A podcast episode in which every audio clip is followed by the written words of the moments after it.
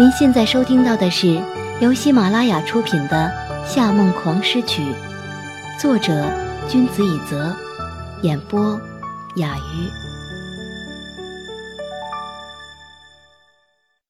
第五乐章：邂逅回忆。韩月月架住小提琴，轻吐了几口气，居然照着夏娜的旋律重复拉奏起来。但没过多久。到高潮转折点，他习惯性想要演奏原版的骑士颂，却忽然看见了裴师皱着眉头用嘴型说着 “B”。韩月月动作停了一下，按下 B 以后，把接下来几个音全部降半音，居然全无差错的演奏完全曲。哇，我没拉错了吧？他收了弓，擦了擦汗，夏娜咬了咬唇。这个女人是回来报复的，她早有准备。他看了一眼柯泽，又看向裴师，一字一句的说道：“中间还是有迟疑，说明你还不够熟练。当然，我也不是出尔反尔的人，只要你能拿下一月全国音乐大赛小提琴冠军，我就用你。”在场的人都不由一阵哑然。全国音乐大赛。这种一半靠实力、一半靠运气的万人比赛本来就很难得奖，更何况只给一次机会，这实在有些太难为人了。大家都不由自主地看向裴师，然而几乎是没有经过思考的，裴师微微一笑：“ 没问题。”夏娜不由呆住，原本他这么说，是认定了裴师会拒绝。借以拖延时间，想另外的法子阻止，谁知道他居然这样就轻松的答应了。当然，惊讶的也不只是他一个，连夏承思都露出了饶有兴致的神情。裴师却始终保持着从容不迫的态度。这个要求其实并不过分。作为韩月月的经纪人兼朋友，我觉得。如果是在他拿下音乐大赛第一名以后，再首次登台演出，会比以新人身份演奏更有优势。不过，既然在那之前科纳音乐厅也不会开业，我想在这里租用一个工作室，就当是给科室新人的福利。不知夏小姐意下如何？夏娜根本不知道裴师在想什么，在音乐厅租用工作室。岂不是一举一动都在他监控下了吗？裴师不可能没想到这一点，但他还是提出了这种要求。他还在万般犹豫，坐在后方的柯泽忽然说道：“这个提议可行。”他领了领衬衫领口，缓缓道：“韩月月确实不错，就当是栽培科室的新人。”直到他们从演奏厅出来，快要离开音乐厅大门时。夏娜才总算反应过来裴师的语言陷阱。他说了那么多话，其实最终目的就是把话题带到科室新人这上面。在这之前，他只是推荐韩月月来表演，根本没有任何人同意过要让韩月月进入科室音乐。这样一来，韩月月反而理所当然变成了科室的小提琴手，甚至连柯泽也上当了。夏娜冷冷地看了一眼裴师，此时韩月月正在打开琴盒，裴师拿着小提琴正在耐心地等待，他依然是一副卓然有余的模样，就算不说话，打扮平常，也有一种让人不得不去留意的魔力。不，这女人折腾不出什么大事的。韩月月不过是个新人，演奏没有特色，完全和柯师不能比。儿科师再一次看向他轻握着小提琴指板的左手，夏娜抓紧手中的名牌手袋，双手挽住柯泽的手臂，柔声说：“泽，你腿还没好，要小心点。”一旁的女主管一脸羡慕地看着他们。大小姐和柯先生不仅郎才女貌，感情还这么好，真是太令人羡慕了。夏娜笑了笑。将头靠在柯泽的肩上。我们以前在英国时的感情就很好，他妹妹不知道什么奇怪的理由离家出走消失了，那段时间泽还很伤心。不过我努力开导他，每天带他去散心。很快，他就从悲伤中走出来了。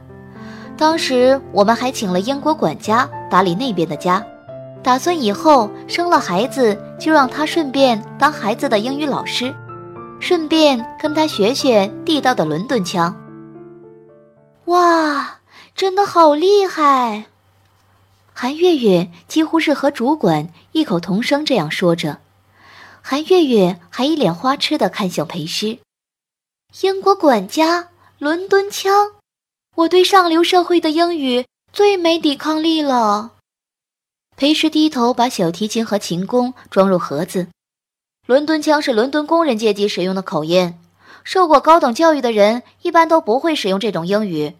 夏小姐的口味果然超乎常人。可是冯小刚的电影里不是有台词说，楼里站一个英国管家，一口地道的英国伦敦腔吗？冯小刚没实地考察，乱编台词。西施，你怎么知道这些？看报纸看来的。原来是这样。韩月月似懂非懂的点点头，又一脸神往的看向夏娜。夏娜比我年纪大，但皮肤怎么会这么好？就跟 S D 娃娃似的。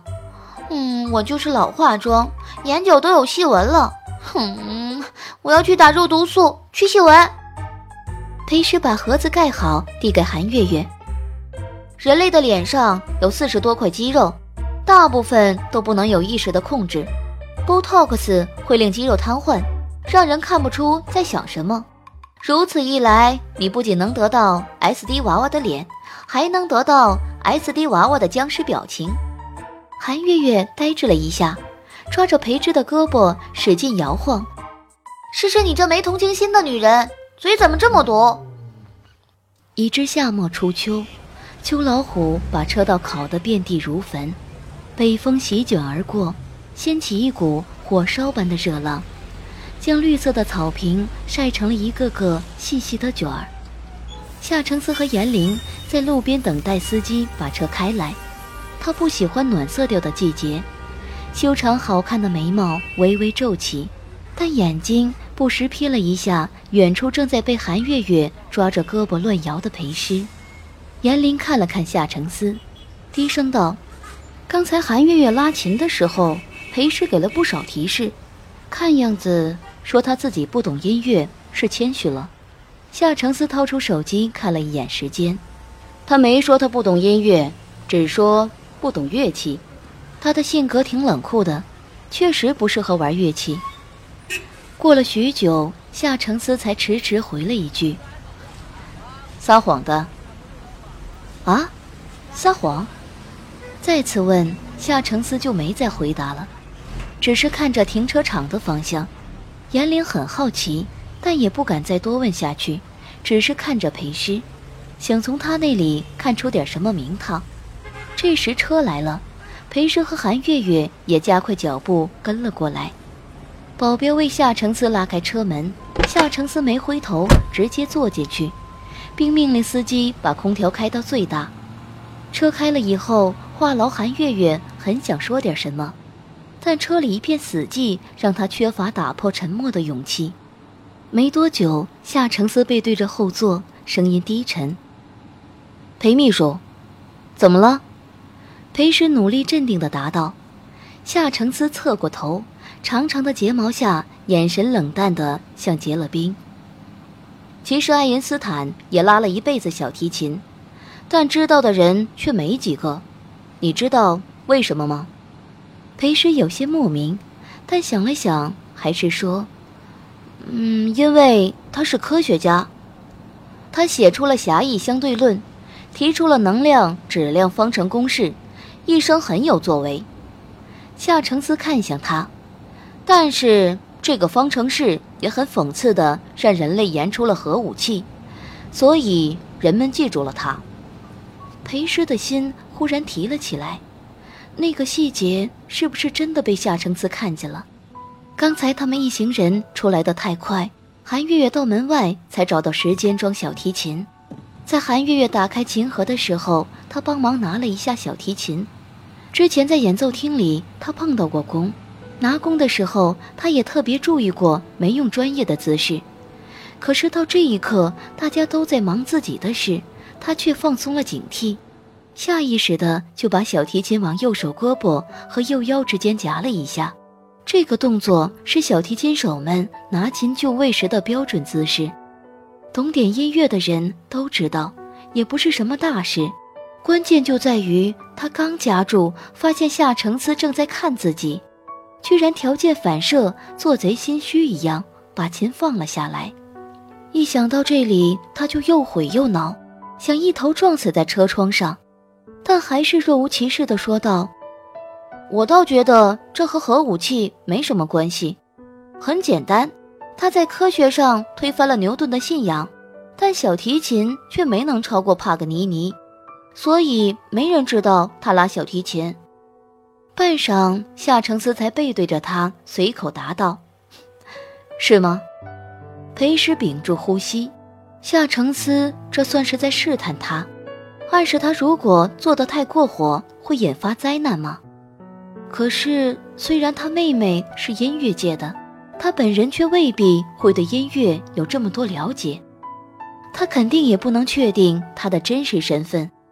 不然也不会一开始就让他进他的公司。毕竟以前在英国时，他是属于那种天天打工、勤奋好学的好孩子，和柯泽那群纸醉金迷的公子哥、大小姐根本不是一个圈子的人。尽管跟他是一个学校，但从来没有正面说过几句话，印象中只有那么一次。您正在收听的是由喜马拉雅独家发布的《夏梦黄诗曲》。七年前，英国伦敦，深秋潮湿的阴天，国殇纪念日前后，郊外沾满雨露的巨型海报上写着大字：“Please remember those who don't return。”室内街上的英国人都穿着黑色正装。胸前别着黑蕊红瓣的虞美人小花，追悼那些在世界大战中死去的英联邦亡灵。安卓拉站附近的住宅区里，科什却在悼念地面上的一堆纸。夏娜摇摇晃晃地跪在床边，手中的红酒泼出来，溅在那叠纸上。你看看你哥，今天晚上他要去美菲尔的 party 里撕毁那个贱女人。我打电话跟他妈告状，你猜他妈说什么？柯石看着那一叠无辜的论文和上面苛责的名字，叹了一口气。这份论文可把他折磨够了，字数多不说，还要求把小组讨论里的内容写进去。柯泽根本没去上过课，他去找他要了外国同学的电话号码，说了半天才让对方想起谁是柯泽。告诉他们柯泽得了癌症，正在住院，才说动他们给出活动讨论的文档。奋战了一天一夜，他总算写完了几千字，打印装订好。夏娜居然冲进房里，就来了这么一手。可是把论文拾起来，揉成团丢掉，又对着电脑重新打印了一份新的。夏娜已经很醉了，说话也含糊不清。你看。我把他们家几十万的好酒都都快喝完了，他却一点都不心疼，还送那女人爱马仕。呃，我跟他妈说，他送那女人爱马仕啊，你猜他妈说什么？说叫我忍啊，啊啊。可是对这件事已经不想再给予什么评价。柯泽和朋友到夜店泡妞，同时看中一个美女，美女首选是高富帅柯泽，但知道柯泽有女朋友夏娜，就开始玩手段，在两个男神之间挑拨，想要让柯泽嫉妒。柯泽重哥们情义，把美女让给了兄弟，并说：“这女的真能闹腾，玩完她就甩了吧。”朋友听后毫不客气地和美女打得火热。一周之后，柯泽得知二人居然开始恋爱了，顿时气得不行，回来跟夏娜说了这事儿，还问夏娜：“你觉得他是不是不够哥们义气？夏娜一向知道柯泽在外面沾花惹草，也都选择不闻不问。但他亲口告诉自己还是第一次，又哭又闹了好几天。柯泽最后受不了，道歉收了心。无奈夏娜自尊心强，不屈不挠的到处跟人说，最后甚至告诉了定期来访的柯师。柯师听后也没太生气，就淡淡的去问了柯泽一句：“你出去泡妞就算了，觉得告诉自己女朋友合适吗？”柯泽一脸无所谓：“我早就跟夏娜说了，我不爱她。”是我妈非要我们在一起的。柯师冷淡的说：“等什么时候你能反抗你妈再说吧。”那之后，柯师就一直在家里帮柯泽写论文，直到这次回来，夏娜已经醉得不成人样了。他靠在床沿，晶亮的眼中满是眼泪。你说，他是不是真的一点都不爱我？有时候，我觉得。他把你看得比我重要多了。那天你去说了他以后，他跟我发了好大的脾气，质问我为什么要告诉你，然后摔门就走，到现在一直都没有回过家。帮柯泽交好论文后，柯石去了麦菲尔，想询问柯泽究竟是怎么一回事。这是伦敦乃至世界上租金最贵的地方，大部分产业开发于17世纪中叶到18世纪中叶，聚集了大量的豪华商店和奢侈酒店。一场雨过后，路上挤满了闪闪发亮的名车，左边是喧嚣繁华的购物街，右边是红砖白墙的欧式住房，乳白的窗台上种植着大红色的花，门前吊着绿色的植物篮子。怀旧的英国绅士身穿黑风衣，头戴大礼帽，拿着雨伞穿过迷离的街道。眼前的一切被阴雨天描绘成一幅色彩浓郁的油画。然而，与这一切格格不入的是，一家大型俱乐部前面站了一群年轻的亚洲留学生。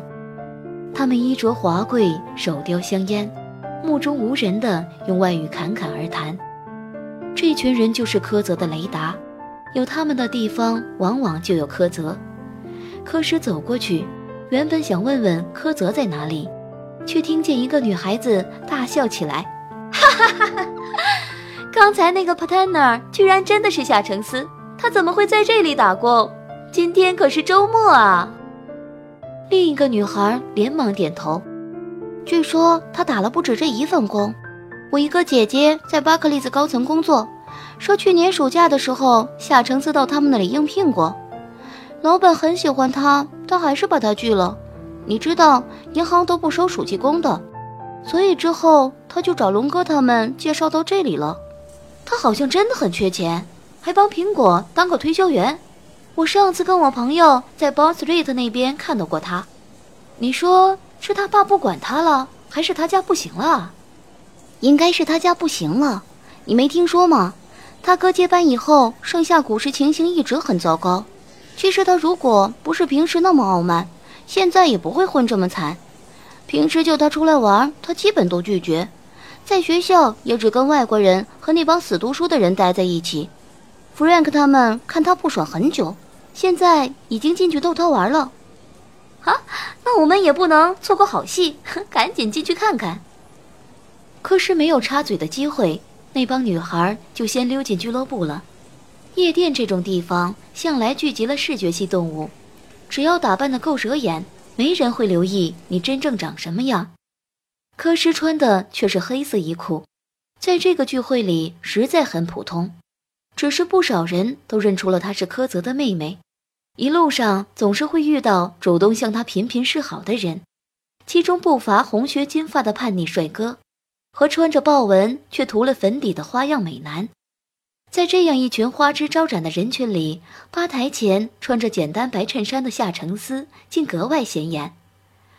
他面无表情的调酒递酒，熟练的在三色 B 五十二上点火，偶尔回答身边英国同事的话，完全无视酒吧前一群满脸调侃的富家子弟。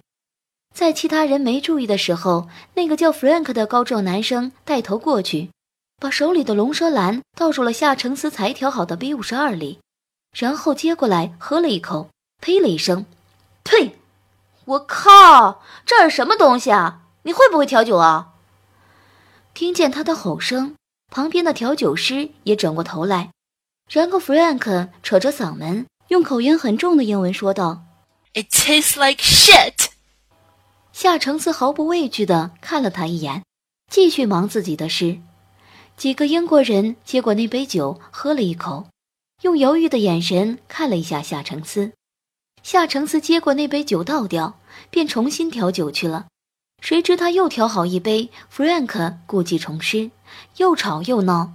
到这里，连英国人也看出了 Frank 是在故意为难夏承思。叫夏承思过去和他们把私人恩怨解决了。夏承思走出来，琥珀似的眼睛在灯光下接近透明。说吧，有什么事？哈哈，好一个能屈能伸的贫穷贵公子啊！要不是你把樱桃勾引跑了，老子都会有些欣赏你了。Frank 一脸痞笑地看着他。怎么，家里的钱败光了？现在居然跑到这种地方来打杂？接下来是不是要去当鸭子啦？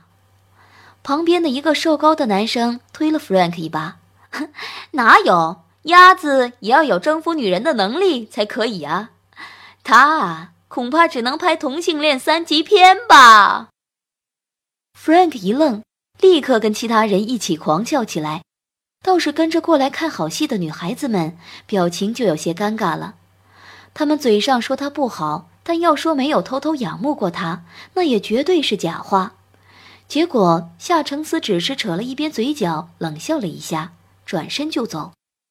Frank 被无视，恼羞成怒，捉着夏承思的领口就想把他拽回来，但他没拖动夏承思，夏承思反倒转过头来，冷冷地看着他，放手。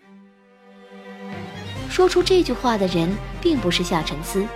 而 Frank 那只粗壮的手上又叠了一只纤长的手，所有人回过头去，迷乱的灯光一道道照在眼前女生的脸上。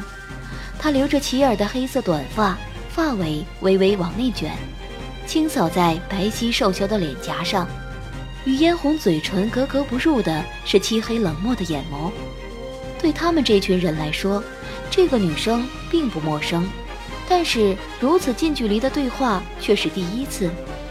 要说柯家重视她，他们却让她和她弟弟住在伦敦六区外；要说柯家不重视她，她不过是养女，连姓也跟着改了，而且读的也是最好的大学。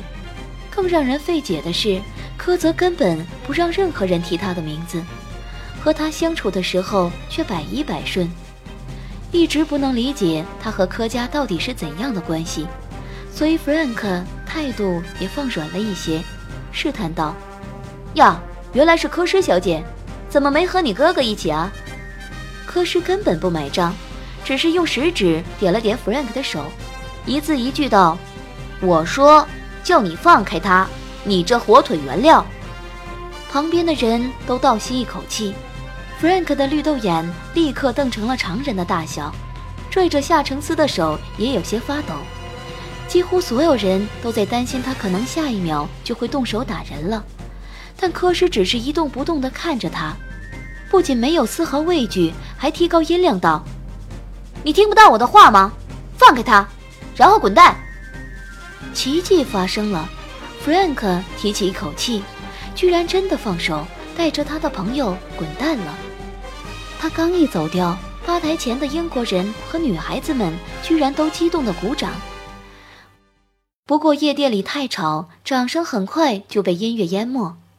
夏承思看着他们离去，居然毫无谢意，回过头对柯诗淡淡一笑：“哼，秋天连马蜂都不蛰人，柯小姐却还是名不虚传，把人咬得满头包。”看你可怜而已，别太把自己当回事。柯石扔下这句话就走了。拯救夏承思之后多年，裴时总是有些怀念少年时的热血。其实，直到那家俱乐部变成盛夏集团产业，他才知道当时的正义感简直就是搞笑。夏承思在俱乐部里当酒保，在苹果专卖打工，其实只是为了将来的收购做实地考察。如果因为当时一时冲动，让他彻底记住了他，并到多年后的今日认出了他的身份，那他可能做梦都会被自己气醒。不过，只要他不戳穿他，他绝不会多说一个字。亲爱的听众朋友，您刚刚收听到的是由喜马拉雅出品的。《夏梦狂诗曲》，作者君子以泽，演播雅鱼。更多精彩有声书尽在喜马拉雅。感谢您的收听。